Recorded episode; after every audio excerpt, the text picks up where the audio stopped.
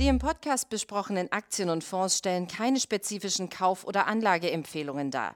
Die Moderatoren oder der Verlag haften nicht für etwaige Verluste, die aufgrund der Umsetzung der Gedanken oder Ideen entstehen.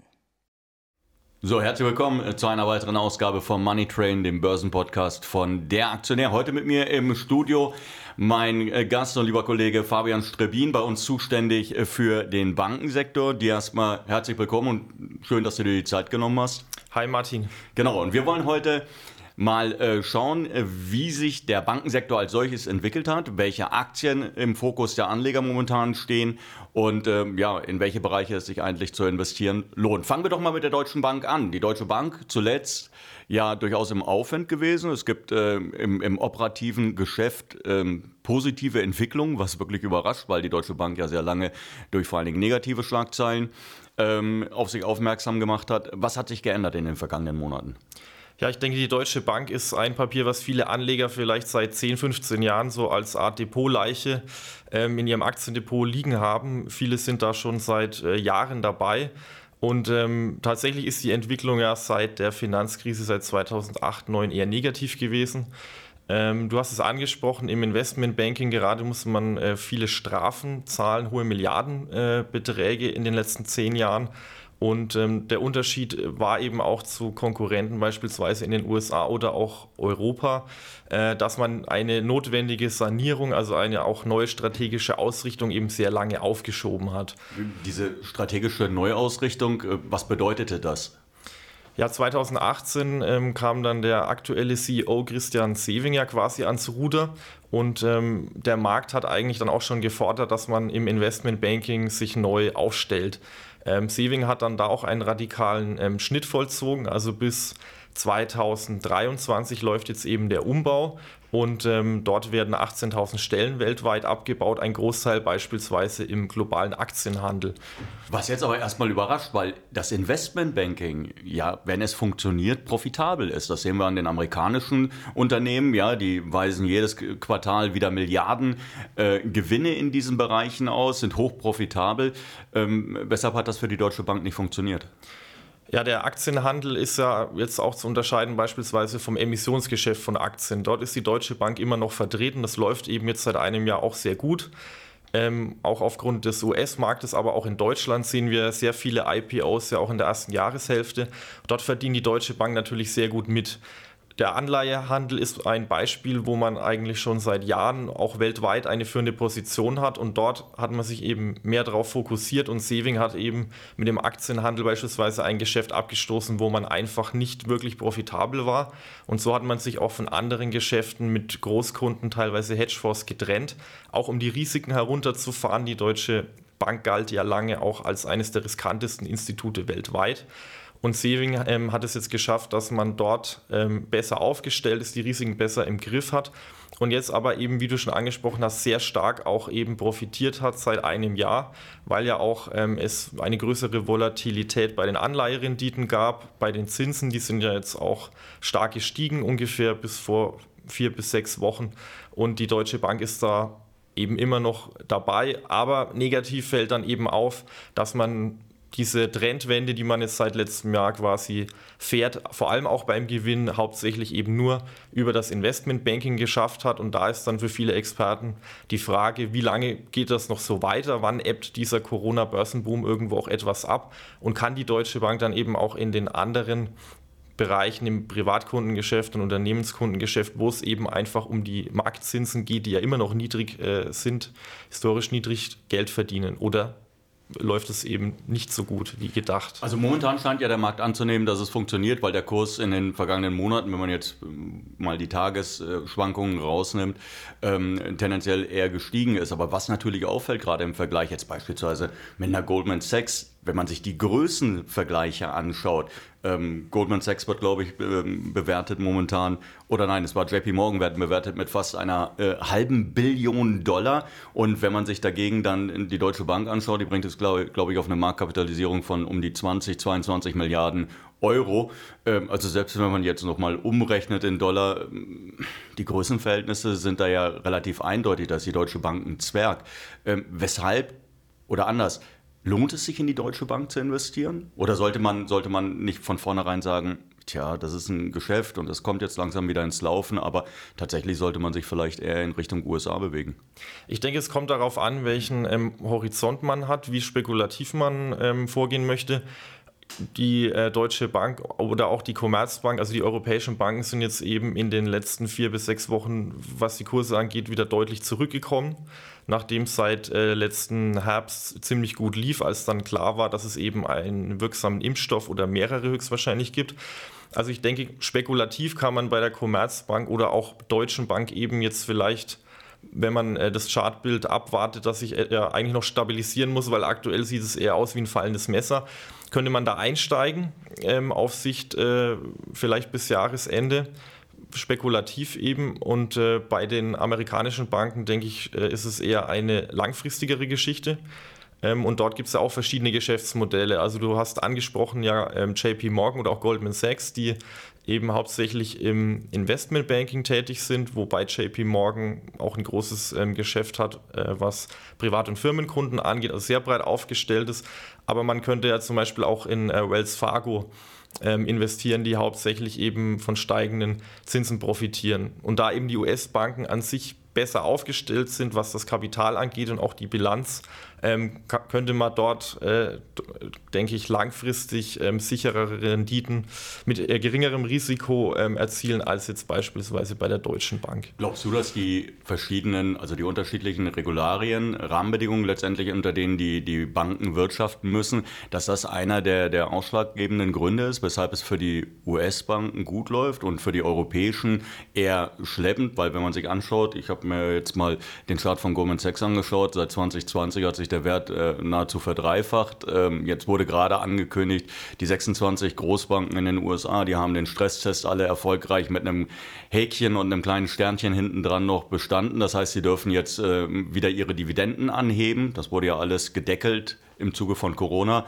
Die dürfen ihre Dividenden anheben, die dürfen Aktien zurückkaufen und dann, ähm, es war ja irgendwie zu erwarten, also genau in dem Tempo auch, so aggressiv wie die Banken sind. Einen Tag später kamen direkt die Meldungen, ich glaube, Wells Fargo hat die Dividende um 50 Prozent, 60, 70 Prozent angehoben. Morgan Stanley hat gesagt, wir werden die Dividende verdoppeln. Ähm, sind es, wie gesagt, diese, diese Hemmnisse, wenn man sich den europäischen Bankenmarkt anschaut und Finanzmarkt anschaut, die, die eigentlich diese Unterschiede dann auch in den Kursentwicklungen ähm, möglich machen? Ja, das ist äh, auf jeden Fall richtig. Ich denke, da gibt es aber auch mehrere Punkte. Zum einen gibt es ja immer noch keinen äh, EU-Bankenmarkt an sich, also diese Bankenunion, die in der Eurozone eben äh, geplant war, die gibt es ja nach wie vor immer noch nicht, die ist noch nicht vollendet. Die USA ist ja ein riesiger Bankenmarkt mit äh, Hunderten von Millionen äh, Kunden, natürlich auch der größte Kapitalmarkt der Welt und Europa ist da eben sehr zersplittert, also grenzüberschreitende Fusionen sind nach wie vor nicht so einfach in äh, Europa. Und ähm, auf der anderen Seite gibt es ja aber auch noch die internationalen äh, Regularien, zum Beispiel die Eigenkapitalvorschriften, diese Basel-Geschichten. Da haben die USA immer darauf gedrungen, die einzuführen. Und ähm, selber äh, hängen sie dort aber hinterher. Also Europa hat dort strengere Vorschriften. Tendenziell müssen die Banken mehr Eigenkapital vorhalten, was sich natürlich auf die Gewinne auswirkt. Und die USA kochen dort ein bisschen ihr eigenes Süppchen. Auch die Rechnungslegung ist in den USA immer noch nicht an IFRS, die international gültige Rechnungslegung für Großkonzerne, so angeglichen. Und das äh, hat man zum Beispiel letztes Jahr gesehen, ähm, dass die US-Rechnungslegung eher kurzfristig ausgerichtet ist, als dann im ersten Quartal dieser Corona-Crash kam und man nicht wusste, was passiert mit den Banken. Ähm, gibt es dort jetzt wieder eine Bankenkrise in den USA oder auch Europa? Da mussten die US-Banken sehr schnell eben ihre Rückstellungen für mögliche Kreditausfälle hochfahren. Also dort äh, wurden Niveaus erreicht, die eben fast denen der Finanzkrise entsprachen. Und in Europa ähm, hat man vorsichtiger agiert. Viele Banken, die auch weniger profitabel sind, hätten sich jetzt auch das gar nicht leisten können, vielleicht da wirklich viel Geld zurückzulegen.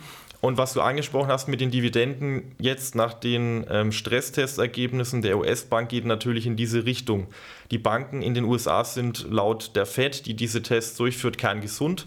Und ähm, nach dem Stresstest, der jedes Jahr ja stattfindet, wird dann eben äh, aufgezeigt, wie die Banken Dividenden ausschütten können oder auch Aktien zurückkaufen können. Und beispielsweise Morgan Stanley, äh, wie erwähnt, hat die Dividende jetzt einfach mal erhöht. Also statt 35 US-Dollar gibt es jetzt schon ab dem dritten Quartal 70. Äh, nein, es sind 0,35 Dollar, gibt es jetzt eben 70 Dollar Cent. Hat sich die Dividende quasi einfach mal verdoppelt innerhalb von ein paar Wochen. Ab Q3 ist es dann eben der Fall und auch die Aktienrückkäufe werden deutlich erhöht. Und das ist natürlich auch ein Grund, äh, der die Kurse treibt. Das ist aber etwas, wenn man sich das anhört, wie du das jetzt erzählst, und ähm, sie, sie scheinen ja sehr flexibel auch auf sich verändernde Rahmenbedingungen ähm, reagieren zu können, gerade die US-Banken. Ähm, wenn man das als Anleger hört, dann scheint es so eher zu sein, wenn man auf kurzfristige spekulative Werte setzt mit einer hohen Dynamik, überhaupt gar keine Frage. Dann kommt eher der US-Bankenbereich für, für Anleger in Frage. Wenn man allerdings eine gewisse Solidität haben möchte, äh, Nachhaltigkeit haben möchte, ähm, Sicherheit vielleicht auch haben möchte, dann wäre das vielleicht eher, dass man, dass man auf europäische Banken setzt. Kann man das so, könnte man das so zusammenfassen? Ich würde, ähm, würde es eher etwas anders sehen. Ähm, letztlich ist es so, dass die US-Banken aufgrund ihrer ja, guten Gesamtposition, abgesehen von Wells Fargo, eigentlich schon die ähm, Sanierungen, die nach der Finanzkrise notwendig waren, hinter sich haben. Und bei der Commerzbank und Deutschen Bank beispielsweise oder auch anderen europäischen Konkurrenten sehen wir eben, dass die sich gerade in der Sanierung befinden und das ist ja auch die Hoffnung, dass es dort dann eben auf Sicht der nächsten Quartale noch ähm, mögliches Potenzial gibt. Wenn die Kosten runtergefahren werden, Commerzbank und Deutsche Bank haben sich da eben ehrgeizige Ziele gesetzt, weil man eben zu ähm, ineffizient die letzten Jahre gewirtschaftet hat, was eben ja auch ein Grund dafür ist, dass die Aktienkurse sich so entwickelt haben, ähm, wie, sich, wie sie sich entwickelt haben, also eben nicht so gut. Okay. Ähm, wenn du auf Europa schaust, außerhalb Deutschlands, gibt es irgendwo Banken, wo du sagst, Mensch, das ist etwas, darauf sollten sich Anleger jetzt einfach mal äh, fokussieren und dann wären sie zumindest mal in Europa. Ja, für viele Leute, für viele Anleger ist das wichtig, dass sie zumindest den Kontinent mit ihren Investments nicht verlassen. Dieses Homebias ist ja bekannt. Ist nicht unbedingt renditeträchtig, aber es ist bekannt, es ist ein, ein Phänomen. Und äh, wenn man gerne in Europa im Bankensektor investieren möchte, wo würde man das wohl tun? Da gibt es auf jeden Fall gute Alternativen, tatsächlich auch in Ländern, die bis vor ein paar Jahren eher gemieden wurden. Stichpunkt eben Südeuropa. Spanien oder auch Italien sind äh, da zu nennen. In Italien gibt es beispielsweise den Marktführer, die Intesa San Paolo, die ist in äh, Deutschland eher unbekannt. Hier kennt man UniCredit, ist ja auch mit äh, Filialen vertreten über, die, äh, über andere Banktöchter, aber die Intesa San Paolo ist eben der Marktführer in Italien. Das ist quasi auch eine Universalbank, also man hat ein starkes Investmentbanking, profitiert eben somit äh, seit einem Jahr von dieser guten Entwicklung in diesem Segment, aber ist eben auch im reinen Sparergeschäft vertreten. Und die ähm, Intesa San Paolo hatte eben auch äh, stark gelitten nach der Finanzkrise, als Italien dann auch in den Fokus kam ähm, und hatte viele faule Kredite eben, die äh, ausgefallen waren, auch weil die Wirtschaft in Italien sich eher schlecht entwickelt hat. Aber man hat es ähm, innerhalb äh, einiger Jahre äh, sehr gut geschafft, das ähm, abzubauen, diese faulen Kredite, und steht trotz der Corona-Pandemie immer noch sehr gut da. Und interessant an der Intesa San Paolo ist eben auch die Dividende. Also ähm, bis 2019 wurden da Ausschüttungsrenditen, wurden ähm, Dividendenrenditen von 6 bis 8 Prozent im Schnitt äh, pro Jahr ungefähr immer erreicht. Und jetzt ist es ja so gewesen, dass ähm, die EZB als Aufsichtsbehörde für die EU-Großbanken die Ausschüttungen seit letztem Jahr untersagt hat. Also es gab keine Dividende mehr, beziehungsweise nur noch sehr gering gemessen an den äh, letzten Gewinnen. Und ab Oktober können die Banken eben wieder weitgehend selbst entscheiden, was sie ausschütten. Und laut ähm, den aktuellen Analystenkonsensschätzungen geht man eben davon aus, dass die Intesa San Paolo zu der Top-Gruppe gehört, also dass man mit äh, 6 bis 7 Prozent Rendite da auch rechnen kann, wenn man jetzt eben einsteigt und dann im Herbst eine Ausschüttung noch bekommt. Okay, jetzt abgesehen von etablierten äh, Geldhäusern, so wie wir sie alle kennen, es gibt natürlich eine, eine neue, sehr quirlige ähm, Gruppe, das nennt sich ja Fintech dann, sobald du was im Internet hast oder ein neues Geschäftsmodell hast, bisher direkt ein Fintech-Play, was normalerweise auch dann ähm, zuträglich ist für die Börsenbewertung. Jetzt hast du gesagt, Mensch, es gibt in den USA, gab es ein IPO, das war Marketa und ähm, was ist das? Worum, worum handelt es sich da? Ja, Marketa ist, äh, wie du schon erwähnt hast, eben ein Fintech, was jetzt vor ähm, vier bis fünf Wochen auch das Marktumfeld genutzt hat, um an die Börse zu gehen. Es handelt sich um ein Payment-Fintech, also man wickelt eben äh, digitale Zahlungen ab und ähm, auf der anderen Seite ist es auch so, dass man eben Kreditkarten äh, vertreibt. Also du kannst jetzt, wenn du ein ähm, Unternehmen hast, dort auf die Webseite gehen und dir innerhalb von kürzester Zeit für deine Kunden maßgeschneidert eine Kreditkarte quasi erstellen lassen, die auch einfach nur virtuell eben äh, sein kann. Das heißt, die äh, Kunden tragen die dann in ihrer Wallet und ähm, Marketa wickelt das quasi dann auch noch für die Unternehmen ab und du kannst ähm, als Unternehmen die Kreditkarte von Marketer dir individualisiert dann quasi erstellen lassen. Das ist also letztendlich ein White-Label-Produkt, ähm, das es jetzt für beispielsweise dann Unternehmen wie VW geben würde. Dann würde die, die Karte eben unter dem Label VW laufen oder unter der, der Marke, keine Ahnung, äh, Amazon, dann würde es unter Amazon laufen oder, oder, oder. Genau. Aktuell ist es so, dass ähm, Marketa eben auch mit vielen Partnern, die auch selbst aus dem Fintech-Bereich kommen, zusammenarbeitet. Der größte Umsatztreiber ist eben aktuell Square.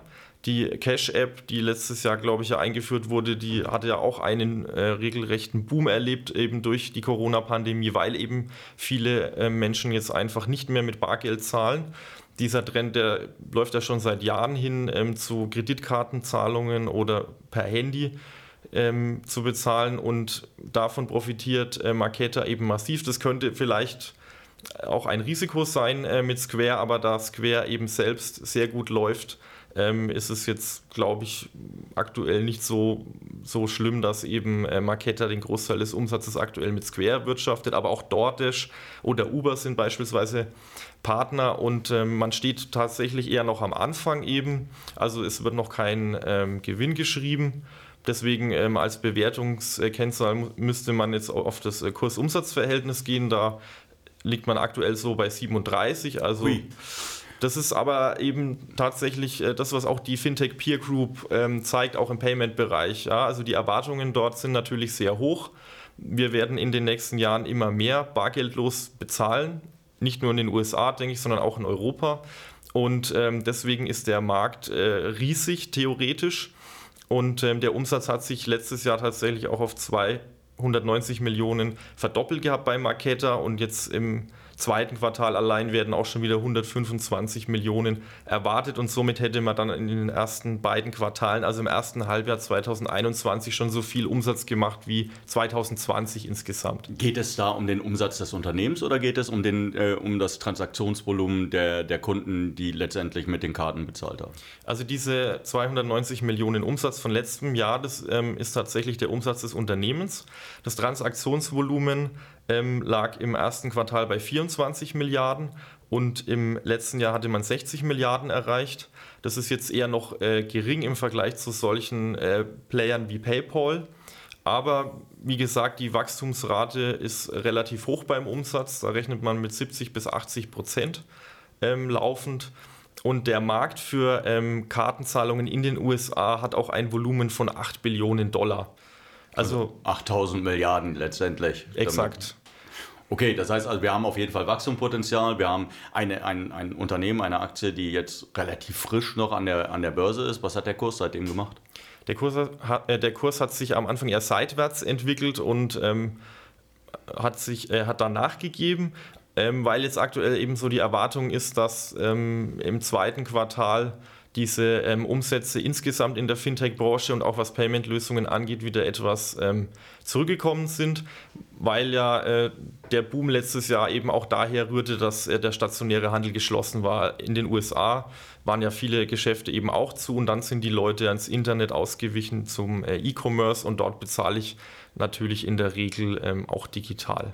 Okay, aber jetzt hat sich gezeigt, also viele Forscher sagen ja mittlerweile, ein Teil der Leute, die jetzt gelernt haben, wie bequem das ist, ähm, bargeldlos zu bezahlen, sei es im E-Commerce oder sei es jetzt auch im stationären Einzelhandel, weil man muss ja auch sagen, was mich persönlich betrifft, ich habe praktisch kein Bargeld mehr äh, am Mann. Ich habe entweder meine Kreditkarten oder am besten nur noch mit dem Handy, dann muss ich überhaupt nichts mehr anfassen. Ich, das soll, ist ja ein Trend, der da bleiben wird. Also der wird sich auch weiterentwickeln. Und das würde ja tendenziell Firmen wie Marketta natürlich in die Karten spielen, wenn dieses ähm, ja, kontaktlose Bezahlen weitergeht. Ja, da bin ich absolut äh, bei dir. Das hängt natürlich auch mit dem weiteren Wachstum des E-Commerce zusammen, was ja auch ungebremst weiterläuft und wahrscheinlich immer mehr vom stationären Handel ersetzen wird.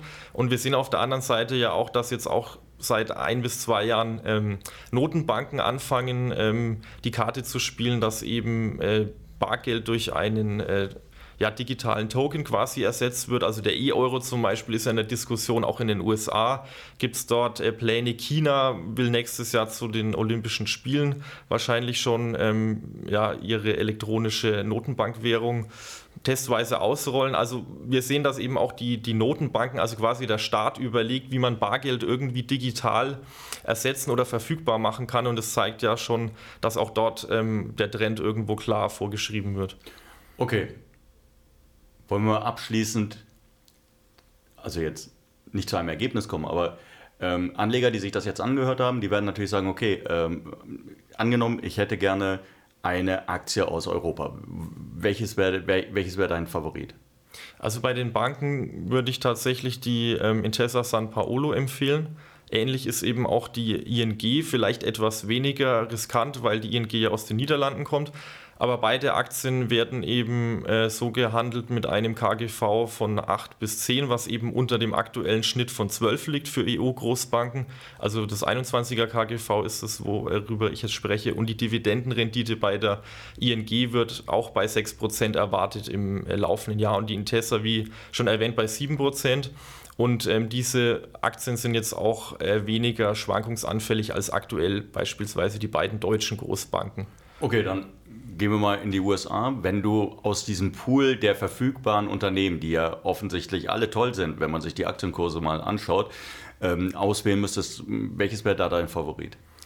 Da gefällt mir tatsächlich Morgan Stanley, über die wir vorhin schon gesprochen hatten. Tatsächlich ähm, auch die Verdopplung der Dividende ist an sich ein sehr starkes Signal.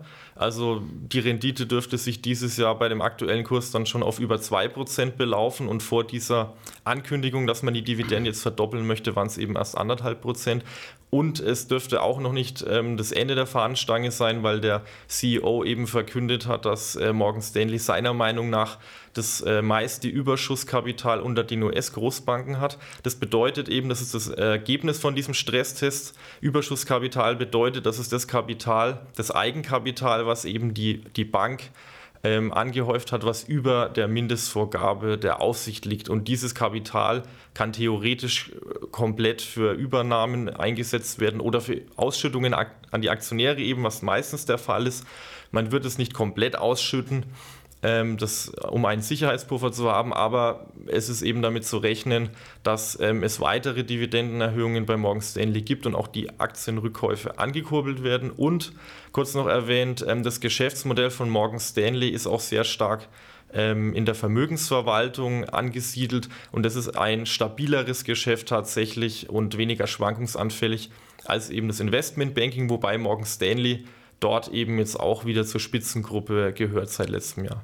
Okay, also Morgan Stanley in den USA, wir haben gesehen, in äh, Italien, Niederlande bieten ebenfalls was. Du hattest Marketta angesprochen, die scheint dir ganz gut zu gefallen ähm, für risikobereite Anleger, die auch durchaus die höhere Bewertung in Kauf nehmen. Ja, auf jeden Fall. Das spiegelt ja auch immer die Wachstumschancen wieder und die Hoffnung eben in so einem absoluten Zukunftsmarkt, äh, was Payment angeht, ähm, dort äh, höhere Renditen einzufahren, als jetzt vielleicht auch schon mit äh, Platzhirschen äh, wie PayPal. Okay. Sie haben es gehört, liebe Zuhörer. Äh, es muss nicht immer die Deutsche Bank sein, es muss auch nicht immer die Commerzbank sein. Es gibt jede Menge interessante Werte, aus denen man äh, da tatsächlich sich die passenden zusammensuchen kann. Ich danke dir auf jeden Fall, dass du dir die Zeit genommen hast, um uns hier ein wenig äh, Licht ins Dunkel zu bringen. Und Ihnen natürlich, bei Ihnen hoffen wir, dass es Ihnen Spaß gemacht hat zuzuhören. Bis zum nächsten Mal. Tschüss.